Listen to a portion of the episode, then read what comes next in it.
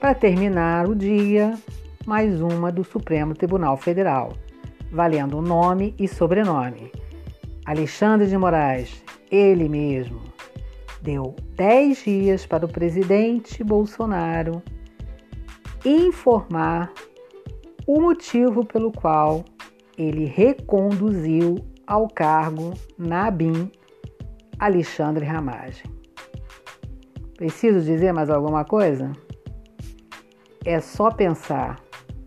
Eles realmente estão fazendo de tudo para que haja algo sinistro acontecendo nesse país. E que Deus nos proteja, porque a bomba já está armada.